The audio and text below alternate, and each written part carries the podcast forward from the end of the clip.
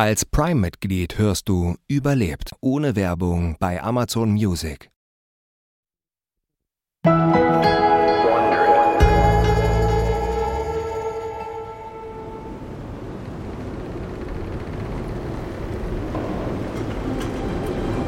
Es ist der 18. Oktober 1915. Ernest Shackleton steht auf dem Deck der Endurance und beobachtet, wie das Packeis unaufhörlich gegen die Seiten seines Schiffes schwappt. Der Anblick gefällt ihm ganz und gar nicht. Das Eis scheint das Schiff auf die Probe stellen zu wollen. Als würde es versuchen, eine Lücke im Panzer zu finden. Seit neun Monaten stecken sie nun schon hier fest. Seit dem allerersten Aufprall damals im August beobachtet Shackleton die Veränderungen im Eis mit Sorge. Damals fühlte es sich an, als hätte ein riesiger Rambock gegen das Schiff gehämmert. Und dann dieses Donnergrollen in der Ferne, wie eine Warnung des Himmels. Die gesamte Crew fuhr daraufhin aus ihren Stockbetten hoch und wartete nur darauf, dass etwas Schreckliches passiert. Aber dann war es wieder vorbei. Bis es im September zurückkehrte. Wieder ein heimtückischer Angriff in der Nacht. Ein Schlag gegen das Heck. Das Schiff knarrte und ächzte. Dieses Mal ging es stundenlang so und machte die Männer an Bord immer unruhiger. Aber jetzt ist es Oktober und das Wetter wird wärmer. Nachdem es monatelang Nacht war, ist die Sonne zurück. Zum ersten Mal, seit das Schiff im Eis gefangen ist, schwimmt es jetzt wieder frei in einem kleinen Pool aus Wasser. Wenn es so weitergeht, könnten sie in den nächsten Wochen wieder auslaufen. Shackleton dreht sich zu seinem Kommandanten um. Was denkst du, Frank? Frank White hat ihn schon bei seinen beiden vorherigen Versuchen, den Südpol zu erreichen, begleitet. Er handelt stets bedacht und pragmatisch. Damit ist Wilde der perfekte Gegenpart zu Shackletons Optimismus. Mir gefällt nicht, wie das Packeis aussieht. Shackleton blickt über die Seite des Schiffes. Wilde hat recht. Das Eis ist dabei, sich wieder zu schließen. Plötzlich spürt er, wie sich das Schiff bewegt, als würde irgendetwas versuchen, es umzuwerfen. Dann fängt das Deck an, unter seinen Füßen wegzurutschen. Und dann ist plötzlich die Hölle los. Holz, Seile, Schlitten, Hundezwinger, alles stürzt kreuz und quer umher. Die Männer rennen jetzt panisch die Treppen hinauf. Sie müssen sich am Geländer festkrallen, um nicht hinzufallen, während schwere Kisten sie zu erschlagen drohen. Die Hunde winseln und heulen. Von unten hört Shackleton Töpfe aus ihren Regalen fallen und dann die Stimme des Kochs. Feuer! In der Küche brennt es! Dann eine andere Stimme, die panisch ruft. Das Eis! Es bringt uns zum Kentern! Wir haben bestimmt schon 30 Grad Schräglage! Doch dann kommt das Schiff langsam zum Stillstand. Es scheint Halt gefunden zu haben. Vorerst. Shackleton brüllt jetzt einen Befehl nach dem nächsten hinaus. Bindet alles fest, was los ist. Schnappt euch die Seile und löscht das Feuer in der Küche. Die nächsten drei Stunden verbringen die Männer damit, alles zu befestigen, das sich irgendwie bewegen kann. Das Schiff ist zwar immer noch zwischen den Eisschollen gefangen, steht aber still.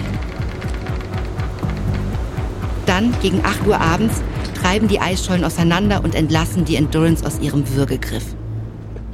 Das Schiff ist jetzt wieder in seiner natürlichen Position und schaukelt auf einer kleinen freien Stelle im Wasser hin und her. Shackleton bewundert die Widerstandskraft der Endurance. Die Eisscholle muss mindestens eine Million Tonnen wiegen. Hätte das Eis nicht kleine Risse gehabt, wäre der Druck noch größer gewesen und selbst die Endurance hätte ihm nicht standhalten können. Sie hatten Glück. Fünf Tage lang verbleibt das Schiff in diesem fragilen Waffenstillstand mit dem Eis. Es herrscht absolute Stille. Kein Wind weht. Aber dann am 24. Oktober holt das Eis zu einem weiteren Angriff aus und lässt alles, was zuvor passiert war, wie ein Kinderspiel aussehen. Der Druck, den das Eis auf das Schiff ausübt, ist unbeschreiblich. Auf eine Schockwelle folgt die nächste. Was hier gerade passiert, wird Konsequenzen haben. Das werden sie nicht unbeschadet überstehen. Die Endurance vibriert und ächzt, während sich das Eis um sie herumschließt sie anrempelt und herumschubst, bis sie letztendlich wieder vollkommen festsitzt. Eine weitere Eismasse rutscht über das Heck. Shackleton hört ein Knirschen und dann das Geräusch, vor dem er von Anfang an Angst hatte. Rauschendes Wasser. Das Schiff hat ein Leck. Das Eis hat gewonnen.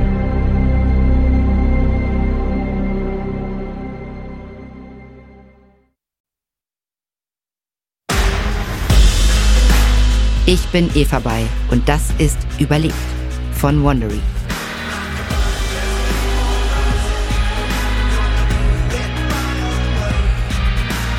In unserer letzten Folge stellte Sir Ernest Shackleton eine 28-köpfige Besatzung zusammen, um von England in die Antarktis zu segeln. Ihr Ziel? Die ersten Menschen zu sein, die einmal den gefrorenen Kontinent überqueren. Doch noch bevor sie an Land gehen konnten, wurde ihr Schiff von allen Seiten vom Packeis eingeschlossen. Sie sind gefangen auf ihrem eigenen Schiff. Das Eis hat zum Angriff ausgeholt. Nicht nur ihre Expedition, sondern auch ihr Leben stehen jetzt auf dem Spiel. Fast 100 Jahre später machen sich drei Nachfahren von Shackletons ursprünglicher Crew auf, die große Expedition zum Südpol von 1908 zu wiederholen. Doch sind sie wirklich auf die Herausforderungen der Antarktis vorbereitet? Dies ist Folge 2. Geduld.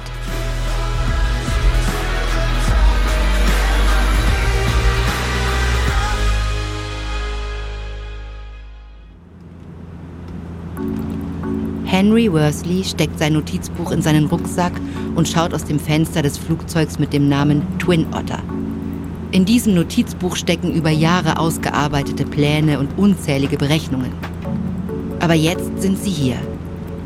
In nur wenigen Minuten werden sie auf Cape Royds landen, dem Ort, an dem Shackleton und seine Crew vor fast genau 100 Jahren ihre Nimrod-Expedition begannen. Shackleton hat den Südpol nie erreicht. Deshalb sind Henry und sein Team jetzt hier. Seine Kollegen Will Gow und Henry Adams stammen beide von Mitgliedern der Nimrod-Crew ab. Gemeinsam wollen sie Shackletons Vermächtnis ehren und die Reise zu Ende bringen, die er begonnen hat. Aufgeregt rüttelt Henry Worsley an den Sitzen vor ihm, in denen Gau und Adams schlafen. Hey, Leute, seht euch diese Aussicht an! Aus dem Fenster sehen sie den Mount Erebus am Horizont. Ein Vulkan, den Shackletons Crew als erste lange vor allen anderen erklommen hat. Vor ihnen erstreckt sich eine endlose Ebene aus Eis und Schnee, die von riesigen dunklen Rissen durchzogen ist. Sie sehen aus wie tiefe, steile Spalten, die das Eis aufbrechen. Ich muss sagen, ich habe es nicht besonders eilig, diese Dinger zu überqueren. Aber Sie alle wissen, dass sich das nicht vermeiden lassen wird. Erst jetzt, in diesem Moment, wird Ihnen die ganze Gefahr Ihres Vorhabens vollkommen bewusst. Keiner von Ihnen sagt auch nur ein Wort. Doch dann geht das Flugzeug über der Küste in den Sinkflug und das beklemmende Gefühl ist vorüber. Henrys Blick fällt auf Robben, die auf Eisblöcken in der Sonne liegen und auf die unendlichen Weiten aus weißem Schnee. Es ist genau, wie er es sich vorgestellt hat. Es scheint, als wären sie in einer anderen Welt. Und dann sieht er Shackletons Hütte. Sie ist so klein, denkt Henry. Wie konnten Shackleton und seine Männer hier einen ganzen Winter lang leben? Es ist der Ort, an dem sie damals ihre Reise zum Südpol begann. Und es ist genau der Ort, an dem Henry und sein Team starten werden. Henry nimmt den Kompass heraus, den ihm Shackletons Enkelin drei Wochen vor seiner Abreise gegeben hat. Er kann immer noch nicht glauben, dass Shackleton ihn einst in den Händen gehalten hat. Er legt ihn neben den detailliert ausgearbeiteten Reiseplan, den er für seine Expedition zusammengestellt hat. Ziel ist, den südlichsten Punkt zu erreichen, den Shackleton vor genau 100 Jahren am 9. Januar 1908 erreicht hat. Dazu muss jedes der drei Teammitglieder einen Schlitten mit 140 Kilogramm Lebensmitteln und Ausrüstung über knapp 1300 Kilometer Eis ziehen. Sie werden gefährliche Plateaus überqueren, einen Eisberg erklimmen und mit den härtesten Wetterbedingungen der Welt kämpfen. Sobald sie es an den Ort geschafft haben, an dem Shackleton damals umkehrte, werden fünf weitere Personen zu ihnen stoßen. Darunter zwei weitere Nachfahren aus Shackletons Crew. Gemeinsam werden sie den Rest der Strecke bis zum Südpol bestreiten und zu Ende bringen, was Shackleton und seine Crew begonnen haben. Aber sie sind jetzt schon spät dran. Fast zwei Wochen lang haben sie in Chile festgesessen. Es gab Probleme mit dem Flugzeug. Und dann noch eine Verzögerung an ihrer Logistik- und Expeditionsbasis. Um die geplanten Fristen einzuhalten, müssen sie schneller vorwärts kommen als ursprünglich geplant. Und sich noch mehr anstrengen. Deshalb hoffen sie jetzt umso mehr auf gute Witterung. Willkommen auf Cape Royds, meine Herren. Als Henry das Flugzeug verlässt, nimmt ihn die kalte Luft den Atem. Er zieht den Kopf ein und holt Tiefluft. Der eisige Schnee schimmert am Horizont. Es ist heller, als er erwartet hatte. Da taucht Will hinter ihm auf. Er grinst. Ziemlich cool, oder? Henry nickt. Aber er weiß auch, dass diese Schönheit trügerisch sein kann. Die Antarktis mag atemberaubend sein, aber sie ist mindestens genauso gefährlich. Als Henry in die Ferne blickt, hofft er, dass er der Herausforderung gewachsen sein wird.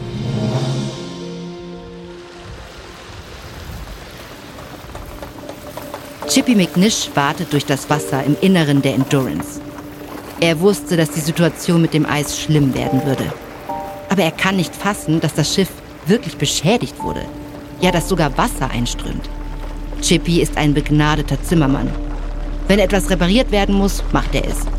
Aber hierfür hat auch er keine Lösung. Er eilt zurück in die Hauptkabine zu Shackleton. Sir, es hat keinen Zweck. Das Wasser strömt nur so herein. Ich habe die Handpumpen überprüft, aber sie sind zugefroren. Shackleton nickt. Okay, wir müssen versuchen, das so schnell wie möglich unter Kontrolle zu bekommen. Schotten Sie den hinteren Teil des Schiffes ab. Wir müssen verhindern, dass noch mehr Wasser hereinfließt. Chippy eilt davon. Shackleton beobachtet, wie er davonläuft und ruft dann den restlichen Männern Befehle zu.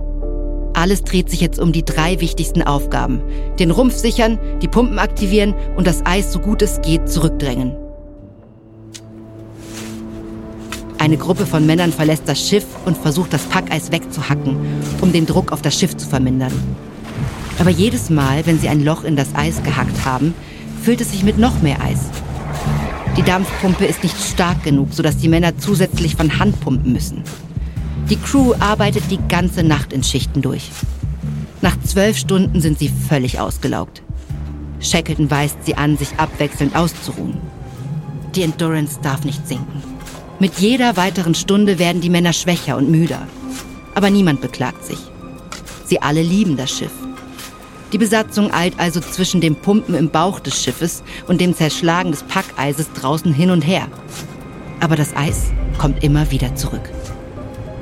Um 10 Uhr abends attackiert sie das Eis von der Seite. Als sie das Geräusch von zerberstendem Holz hören, bleiben die Männer plötzlich wie angewurzelt stehen. Gegen Mitternacht hat das Eis die Endurance vollständig eingeschlossen. Der Druck wird immer stärker. Die Decks biegen sich, erste Balken brechen. Aber die Männer geben nicht auf.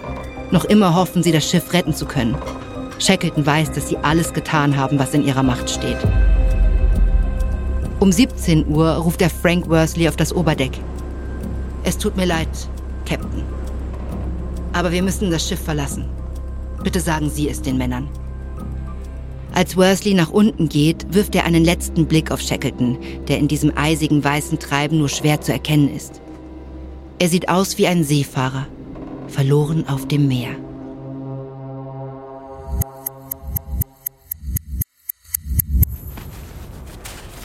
Es ist der 14. November 2008 früh am Morgen. Henry versucht leise zu sein, als er aus seinem Schlafsack schlüpft, seine Stiefel anzieht und das Zelt verlässt. Will und Adams schlafen noch und er möchte sie nicht aufwecken. Aber Henry konnte nicht schlafen. Er ist zu nervös. In wenigen Stunden werden die drei Männer die schwierigste Reise ihres Lebens beginnen. Die kalte Luft nimmt ihm den Atem. Es müssen mindestens minus 20 Grad sein. Wenn sie sich erst einmal in Bewegung gesetzt haben, wird ihnen sicher warm werden. Aber sie müssen ihre Körpertemperatur regelmäßig kontrollieren. Wird ihnen zu heiß, müssen sie anhalten und wertvolle Ressourcen verwenden, um Trinkwasser zu schmelzen. Wird ihnen zu kalt, riskieren sie Erfrierungen. Sie tragen mehrere Kleidungsschichten, die sie leicht an- und ausziehen können. Henry hat versucht, sich auf jede erdenkliche Situation vorzubereiten. Sie haben GPS, Satellitentelefone und sogar Unterstützung aus der Luft. Sie sind also wesentlich besser ausgerüstet, als Ernest Shackleton es sich auf der gleichen Reise vor 100 Jahren jemals hätte erträumen können.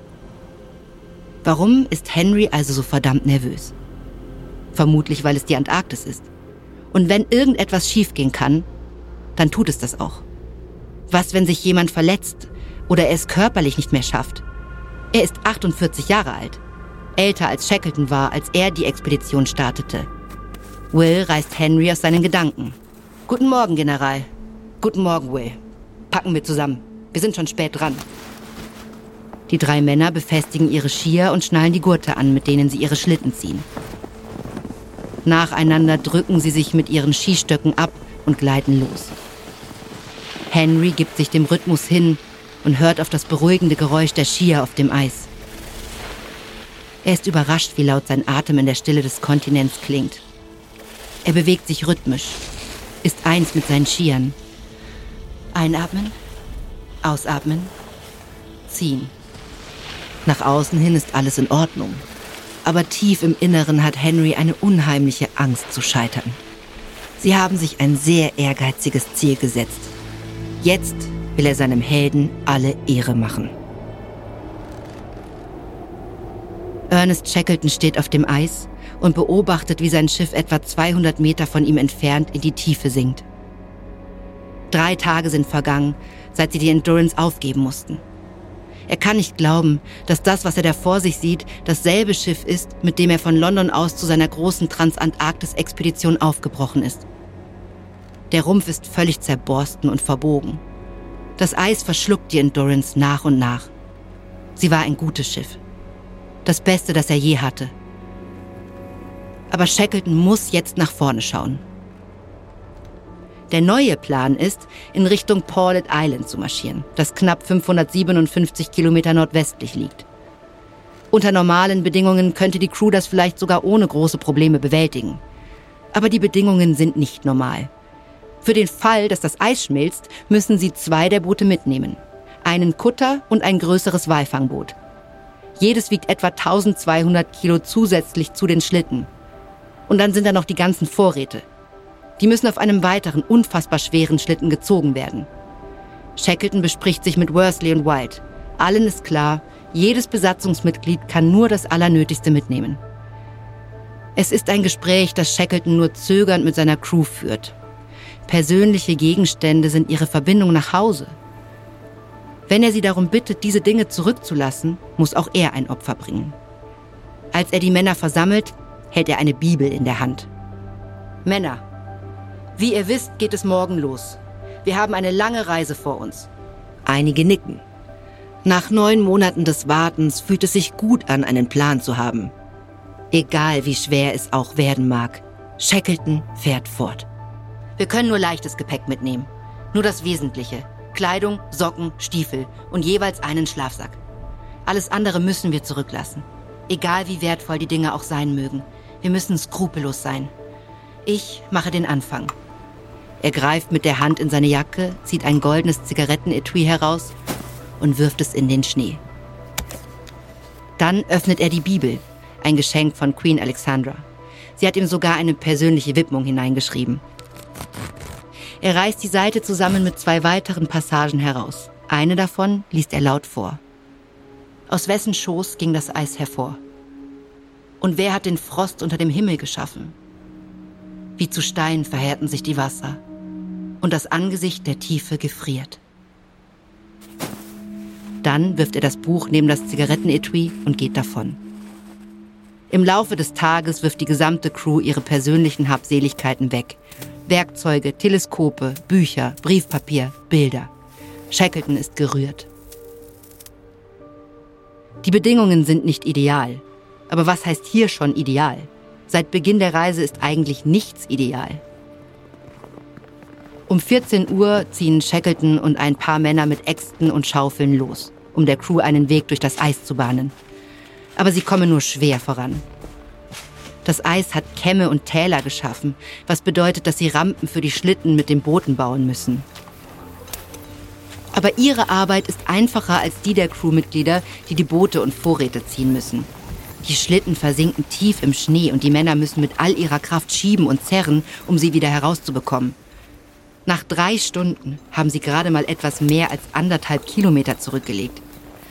Am nächsten Tag geht es allerdings noch langsamer voran.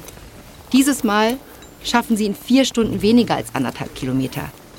Schließlich befiehlt Shackleton an einer ebenen Stelle anzuhalten. Es ist Wahnsinn. Sie müssen hier bleiben. Er geht zurück zum letzten Schlitten und ruft seine Männer zusammen. Er möchte ihre Hoffnungen nicht zerschlagen, also wählt er seine Worte sorgfältig. Weiter vorne ist die Lage noch schlechter. Wir werden eine Weile hier ausharren müssen. Die Eisscholle, auf der wir stehen, ist der beste Ort, um ein Lager aufzuschlagen. Sie ist mindestens zwei Meter dick. Mit etwas Glück treibt uns der Wind nach Norden, näher an Land. Einige der Männer sehen niedergeschlagen aus. Andere verschränken ihre Arme. Aber jetzt ist nicht die Zeit, in Selbstmitleid zu versinken. Sie müssen sich neu fokussieren, nach vorne schauen. Wir werden zurück zum Schiff gehen und so viele Essensrationen holen wie nur möglich. Heute Abend gibt es ein Festmahl. Endlich sieht er ein paar Männer lächeln. Während eine Gruppe losgeht, hilft Shackleton den übrigen dabei, die Zelte auszupacken. Ein beschäftigter Geist hat keine Zeit, sich darüber Gedanken zu machen, was schiefgehen könnte, wie lange das Essen halten oder ob Streit ausbrechen wird. Oder ob die Eisschollen unter ihren Füßen brechen und sie in ein eiskaltes, nasses Grab sinken werden. Im Moment weiß Shackleton nur, dass er seine Männer zusammenhalten muss. Er betet für günstigen Wind.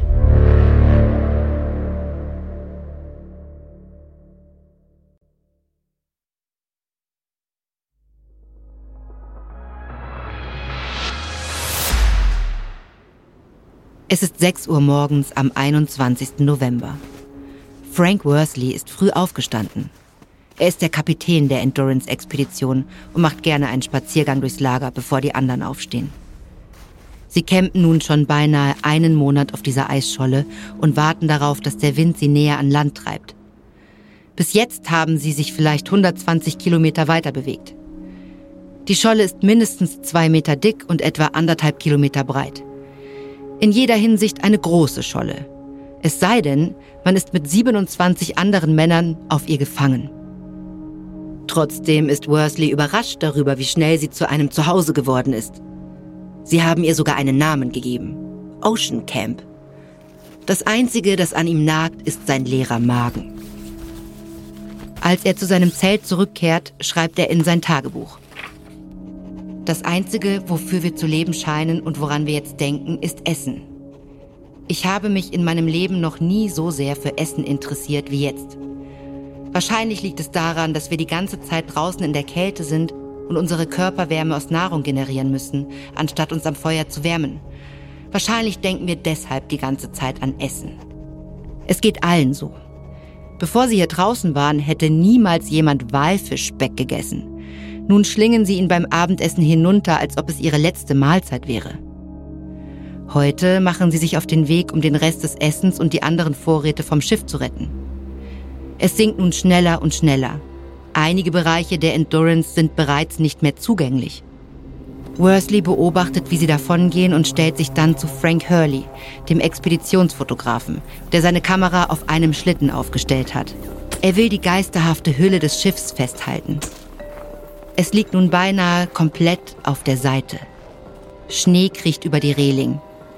Die Union Jack Flagge, die noch an einem dürren Mast hängt, ist völlig zerfetzt. Sollten sie jemals hier rauskommen, werden diese Bilder die Geschichte der Crew erzählen. Oder zumindest einen Teil davon. Was denken Sie, Hurley? Sieht nicht gut aus, oder? Hurley schüttelt den Kopf. Ich gebe ihr noch einen Tag. Maximal. Als die Bergungsmannschaft ein paar Stunden später zurückkehrt, haben sie weitere Vorräte dabei. Außerdem bringen sie Neuigkeiten. Die Eisschollen haben wieder angefangen, sich zu bewegen und schließen das Schiff immer weiter ein. Shackleton schließt sich der Gruppe an, die das Schiff beobachtet. Das Eis übt jetzt von allen Seiten Druck aus, als ob es die Endurance ins Meer hinein ringen wollte. Hurley drückt dabei immer wieder auf seinen Kameraauslöser, während das Schiff weiter hinabsinkt. Um 16.50 Uhr verschwindet der obere Teil des Schornsteins hinter einer Eisscholle. Shackleton ruft den Männern in den Zelten zu. Sie verlässt uns, Jungs. Alle beobachten schweigend, wie sich das Schiff aufrichtet und in dieser Position verbleibt. Als würde es zum Abschied winken. Dann versinkt es leise im Abgrund.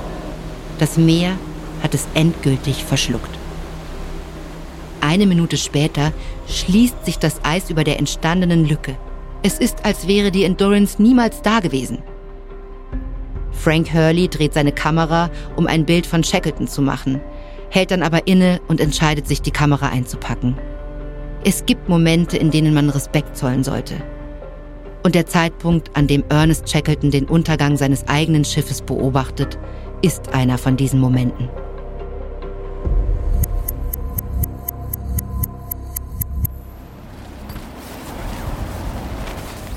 Henry wappnet sich gegen die aufbrausenden Windböen und versucht mit größter Mühe sein Zelt auf dem Eis zu befestigen.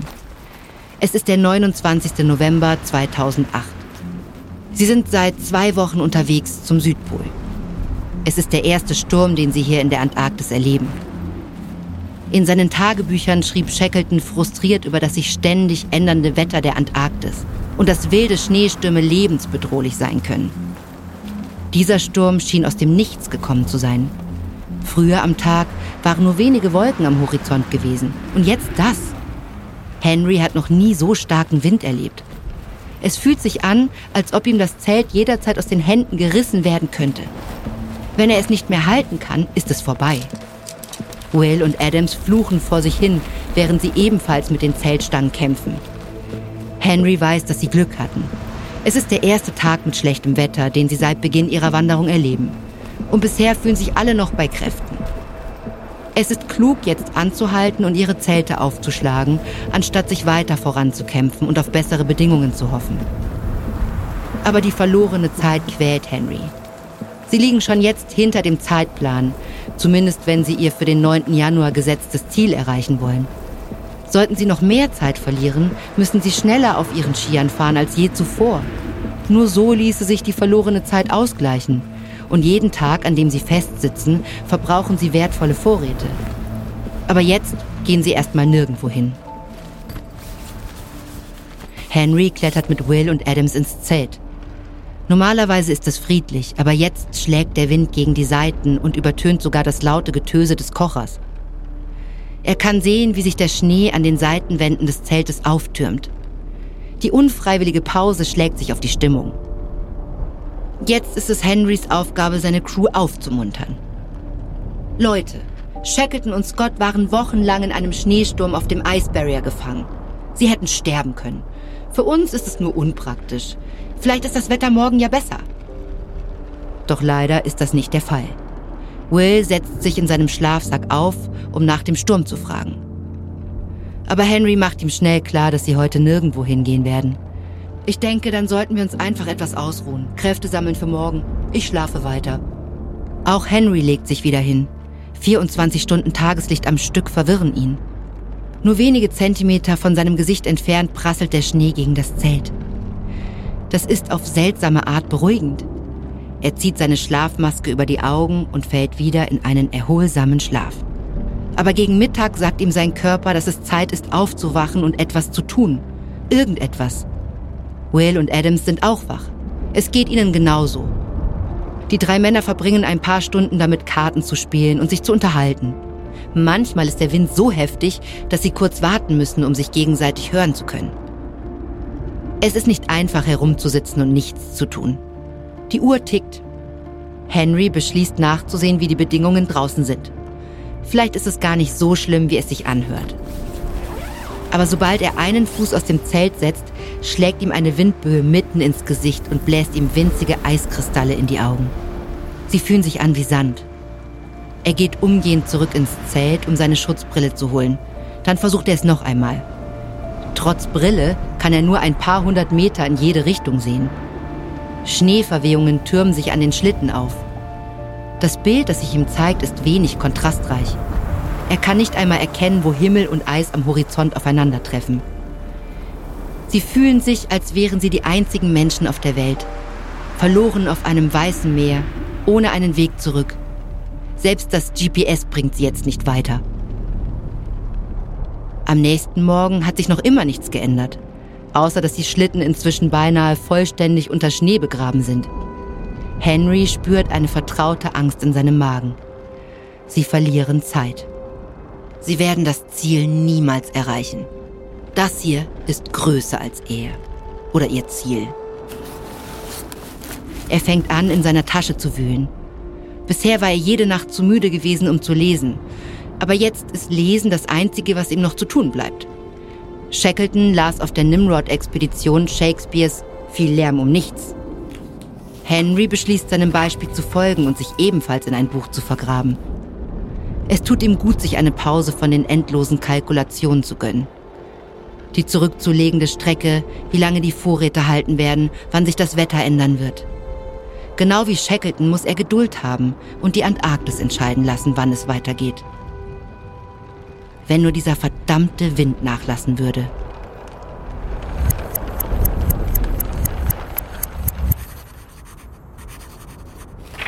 Ernest Shackleton sitzt allein in seinem Zelt und schreibt in sein Tagebuch. Jeden Tag notiert er die Wetterbedingungen, den Luftdruck und das Driften ihrer Eisscholle. Sollten sie es nicht schaffen, wird es für diejenigen, die nach ihnen kommen, zumindest diese Aufzeichnungen geben. Es ist über einen Monat her, seit sie ihr Lager aufgeschlagen haben. Und die Zahlen lügen nicht, sie treiben Richtung Osten, weg vom Land.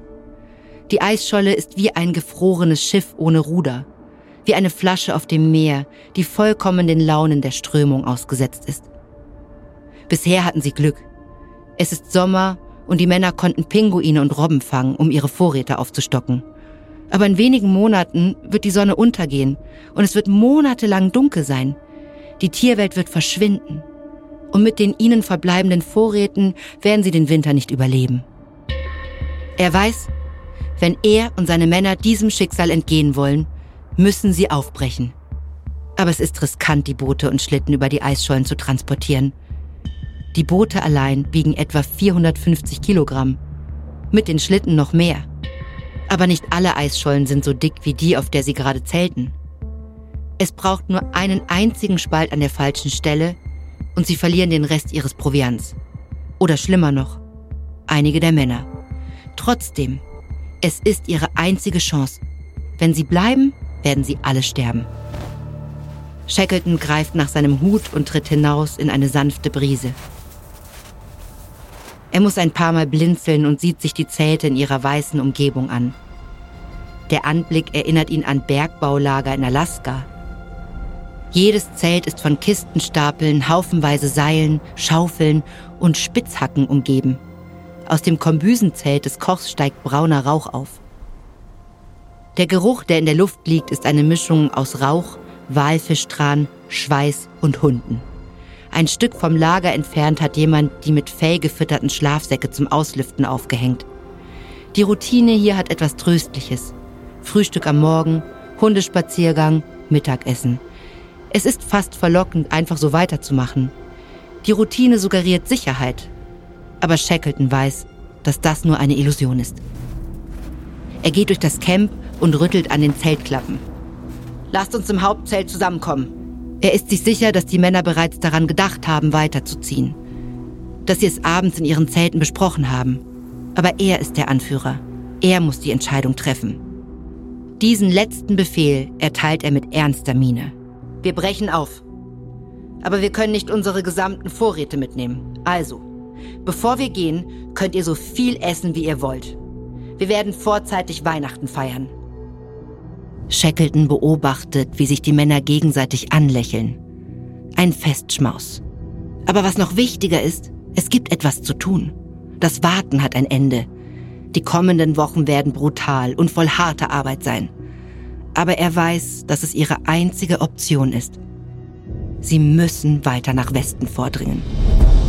Dort gibt es Land und damit Sicherheit.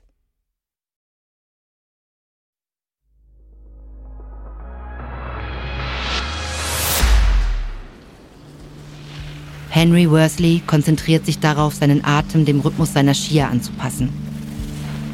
Solange er seinen Rhythmus hält, hat er mental die Stärke, den Beardmore-Gletscher zu überqueren. Seit dem Sturm vor zwei Wochen läuft alles glatt.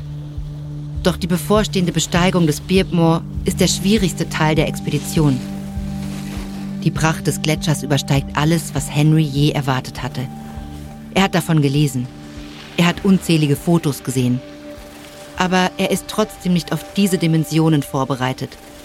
Mit einer Länge von 200 Kilometern und einer Breite von 40 Kilometern ist der Beardmore einer der größten Gletscher der Welt. Es ist kaum zu glauben. Als Shackleton zum ersten Mal den Great Glacier, wie er ihn nannte, vor sich sah, betrachtete er ihn als eine offene Straße zum Südpol. Das Eis sieht so glatt und geschmeidig aus. Es wirkt fast einladend. Aber Henry lässt sich davon nicht täuschen. Er mag aus der Ferne glatt aussehen, aber in Wahrheit ist der Beardmore ein zerklüftetes Eisfeld. Sie werden bestenfalls langsam vorankommen. Aber wenn es schlecht läuft, könnte sich einer von ihnen etwas brechen. Oder noch viel schlimmer. Als sie sich dem Gletscher nähern, kann Henry die dunklen Furchen im Schnee erkennen. Die zerklüfteten Spuren sind überall. Verräterische Hinweise auf gefährliche Spalten im Eis. Einige sind tief genug, um Henry oder einen seiner Männer komplett zu verschlucken. Und Henry weiß, dass manche dieser Spalten unsichtbar sind. Sie sind mit einer Schneeschicht bedeckt, die unter ihrem Gewicht ganz einfach kollabieren könnte. Henry war sich immer bewusst, dass die Überquerung des Birbmoor der schwierigste Teil der Reise sein würde. Er sieht den Gletscher als seinen Feind und er ist bereit, ihn zu überwältigen. Wochenlanges Training in Frankreich und Grönland haben sein Team auf diesen Moment vorbereitet. Die drei Männer halten inne und seilen sich aneinander. Ein einziges Seil aus Nylon verbindet sie jetzt miteinander. Sie sitzen im selben Boot. Wenn einer fällt, können die anderen helfen, ihn herauszuziehen. So zumindest die Idee. Während sie klettern, weicht die verschneite Oberfläche immer mehr einem steilen Hang mit Flecken aus glattem blauem Eis. Als sie ihr Lager für die Nacht aufschlagen, nimmt Henry seine Gurte ab und setzt sich auf seinen Schlitten. Er überprüft das GPS und meldet den Fortschritt des Tages. Etwas mehr als 27 Kilometer. Vielleicht ist dieser Gletscher doch gar nicht so beängstigend, wie er aussieht. Gute Arbeit, Männer. Wir können unser Ziel am 9. Januar immer noch schaffen. Henry schaut von seinem Schlitten auf und wendet sich an seine Teamkollegen. Bei all diesem blauen Eis sollten wir morgen mit dem Steigeisen weitermachen. Es liegt nicht viel Schnee, also sollten wir die Spalten sehen können. Bei Bedarf können wir jederzeit wieder auf Ski umsteigen. Was meint ihr? Adams stimmt ihm zu. Doch dann passiert plötzlich etwas. Als Henry von seinem Schlitten aufsteht, bricht sein rechter Fuß durch den Schnee. Es ist ein unglaublich seltsames Gefühl. Im einen Moment steht er auf einer festen Oberfläche. Im nächsten Moment fällt er. Bevor er nach etwas greifen kann, endet sein Fall abrupt. Und Henry steckt bis zur Hüfte in einer kleinen Spalte. Adams! Adams zieht Henry mühelos heraus. Aber es wirkt fast wie ein Zeichen des Gletschers. Werdet nicht übermütig. Lektion gelernt, denkt Henry am nächsten Morgen machen sie sich in bester Stimmung auf den Weg. Die Schlitten gleiten über das Eis. Im strahlenden Sonnenschein scheint alles möglich zu sein. Aber dann macht Henry einen Schritt und fällt beinahe hin. Als er nach unten schaut, sieht er, dass sein linkes Steigeisen in der Mitte auseinandergebrochen ist. Verdammt. Steigeisen sind lebenswichtig für jeden Antarktis-Entdecker. Er zieht es von seinem Stiefel und wirft es in seinen Rucksack Gut, dann geht er eben ohne. Aber das geht nicht. Bei jedem zweiten Schritt hat er das Gefühl auszurutschen oder zu fallen. Will und Adams sind ihm voraus und blicken zurück. Alles in Ordnung, General? Er winkt ab. Als sie weiterstapfen, stolpert er wieder. Das ist gar nicht gut. Wie soll er den heutigen Tag der Reise, geschweige denn die nächsten zwei Wochen ohne Steigeisen schaffen? Nach einiger Zeit holt Henry Will und Adams ein, als sie gerade für ihre geplante Essenspause anhalten. Will nickt Henry zu. Was ist passiert? Henry zeigt ihnen sein zerbrochenes Steigeisen. Will zeigt auf das seine, das ebenfalls im Begriff ist zu brechen. Verdammtes Aluminium, oder? Henry schüttelt den Kopf. Er war derjenige, der sich dafür entschieden hatte, Steigeisen aus Aluminium zu bestellen, um ihre Ausrüstung so leicht wie möglich zu halten, anstelle der schweren Steigeisen aus Stahl. Tut mir leid, Leute. Will und Adams versichern ihm, dass es nicht seine Schuld sei. Es schien zum damaligen Zeitpunkt die richtige Wahl zu sein. Aber Henry ist anderer Meinung. Er ist der Anführer und er hätte wissen sollen, dass die Steigeisen brechen würden. Es war seine Aufgabe, die richtige Entscheidung zu treffen, seine Verantwortung. In der Armee musste Henry regelmäßig Entscheidungen über Leben und Tod treffen. Er war an einigen der gefährlichsten Orte der Welt. Afghanistan, Kosovo, Bosnien. Aber die Antarktis ist mit keinem anderen Ort auf der Welt vergleichbar. Hier kämpft man gegen die Elemente. Und die größte Gefahr für das Team ist man selbst. Man muss das Unerwartete vorhersehen und dennoch im Moment bleiben. Das ist nicht so einfach, wie er gedacht hatte. Chippy McNish ist frustriert. Das entspricht überhaupt nicht dem, was er sich vorgestellt hatte, als er sich dazu entschied, an der Transantarktis-Expedition teilzunehmen. Seit Tagen zieht er ein tonnenschweres Boot übers Eis.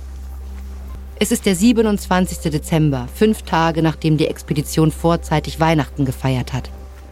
Und fast zwei Monate, seit sie das Schiff aufgeben mussten. Sie hatten vor zu warten, bis sich das Eis beim Camp Ocean öffnet, um durchfahren zu können.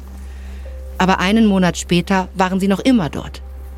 Shackleton hatte immer wieder gesagt, dass es jeden Tag so weit sein könne. Aber je länger sie blieben, desto länger passierte nichts. In Wahrheit hatte sich Chippy gelangweilt. Und er ist nicht der Einzige. Die verdammte Eisscholle war so klein, dass er nicht mehr als knapp über zwei Kilometer laufen konnte, bevor er wieder am selben Ort gelandet ist. Sogar die Hunde waren davor, verrückt zu werden. Und was noch schlimmer ist, es ist noch nicht einmal klar, ob sie noch bezahlt werden. Dann, vor vier Tagen, forderte Shackleton sie auf, zusammenzupacken. Sie würden sich in Richtung Westen aufmachen und sie könnten nur zwei Boote und die Schlitten mitnehmen. Aber alle konnten sehen, dass der Schnee matschig war. Niemals kämen die Schlitten da durch. Chippy beklagte lautstark, dass es diesmal noch schwieriger sein würde als beim letzten Mal, als sie die schweren Schlitten vorwärts bewegen mussten. Aber niemand hörte auf ihn. Also bleibt ihnen nichts anderes übrig, als sich ziehend und zerrend durch den Matsch zu kämpfen. Jedes Mal, wenn sie ein wenig weiterkommen, werden sie von einer Furche im Eis wieder gestoppt. Frank Worsleys Stimme durchdringt die Luft. Einmal noch, Männer! Los geht's! Chippy lehnt sich in das Seil und zieht mit aller Kraft. Auf seiner Stirn bilden sich Schweißperlen. Er ist 56. Älter als der Rest der Crew. Sein ganzer Körper schmerzt. Seine Stiefel sind mit eiskaltem Wasser gefüllt. Er kann seine Füße kaum noch spüren. Sie zerren und ziehen zwei Stunden lang. Als sie eine Pause machen, schaut er zurück. Sie haben maximal 800 Meter zurückgelegt. Lächerlich. Er kann sich an keinen Moment auf dieser gottverdammten Reise erinnern, an dem die Lage schlimmer gewesen wäre als jetzt. Er entfernt sich vom Schlitten. Er hat genug. Als Worsley erneut schreit, weigert er sich, sich zu bewegen. Ich mache nicht mehr weiter. Worsley sieht verwirrt aus. Nehmen Sie wieder Ihre Position auf der Rückseite ein, McNish. Das ist ein Befehl. Ich bin nicht gesetzlich verpflichtet, Ihren Befehlen nachzukommen. Mein Vertrag war nur so lange gültig, als wir an Bord der Endurance waren. Aber jetzt ist das Schiff weg. Unser Vertrag ist nichtig. Es so offen auszusprechen fühlt sich gut an. Das hätte er schon vor einem Monat machen sollen. Worsley starrt ihn eine volle Minute lang an. McNish verschränkt die Arme. Okay, McNish. Ich werde den Boss holen, um das zu klären. Dann macht er eine Kehrtwende und geht zum Anfang der Reihe. Gut, denkt Chippy, hol den Boss. Auch er verdient es, meine Worte zu hören. Weiter vorne versucht Shackleton schon den ganzen Tag einen Weg durch das Eis zu finden. Seit Tagen gibt es nichts anderes zu sehen als Krusten aus Eis und nassem Schnee. Er ist vorausgegangen, um seine Männer vor den gefährlichen Stellen zu warnen. Aber es ist keine Route, die ihm gefällt. Bereits mehrere Male ist er durch den Schnee gebrochen. Seine Füße sind pitschnass und eiskalt. Aber er bereut seine Entscheidung nicht. Bisher hat es sie mehr als drei Kilometer pro Tag nach Osten getrieben, in die falsche Richtung. Es war Zeit, sich zu bewegen. Er wünschte sich nur, das Vorankommen wäre einfacher. Er sieht, wie sein Captain Frank Worsley an der langen Reihe aus Schlitten und Hunden entlang auf ihn zukommt. Captain, wie schlagen sich Ihre Männer dort hinten? Es war schon mal besser. Es ist McNish. Shackleton ist wenig überrascht. McNish war schon immer streitlustig und mürrisch, aber in letzter Zeit hat er sich offen darüber beschwert, die Schlitten ziehen zu müssen. In einer Notlage wie dieser kann Shackleton hin und wieder bestimmte Zugeständnisse machen, aber mehr auch nicht. Ein Aufstand ist das Letzte, was er jetzt gebrauchen kann. Er folgt Worsley die Schlange entlang zurück.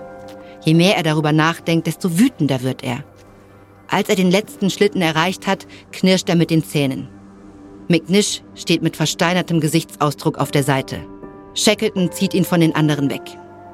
Der Rest der Crew ist ruhig. Er weiß, dass sie zuhören. McNish, gehen Sie in die Reihe zurück und ziehen Sie das verdammte Boot, wie es Ihnen Ihr Kapitän befohlen hat.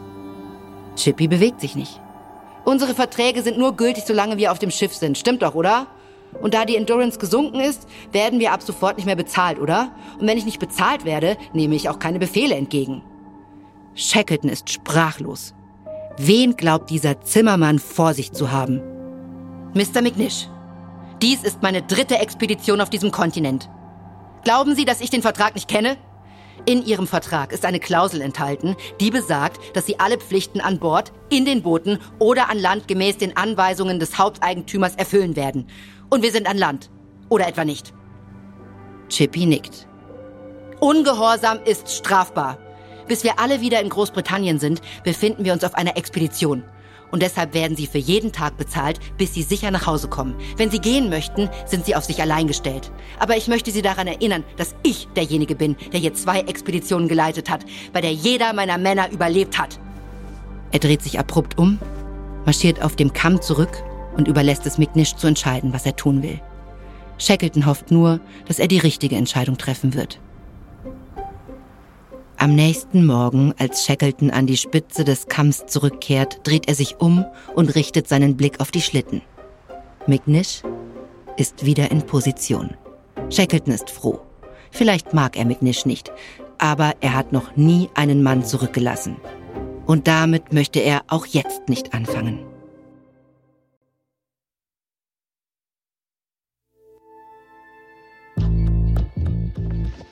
Dies ist die zweite Folge unserer fünfteiligen Serie Endurance Überleben in der Antarktis. Wenn dir unser Podcast gefällt, gib uns eine 5-Sterne-Bewertung. Hier noch ein kurzer Hinweis zu den Szenen in diesem Podcast. In den meisten Fällen wissen wir zwar nicht genau, was gesagt wurde, aber unsere Geschichte basiert auf echten Tatsachen und tiefen Recherchen.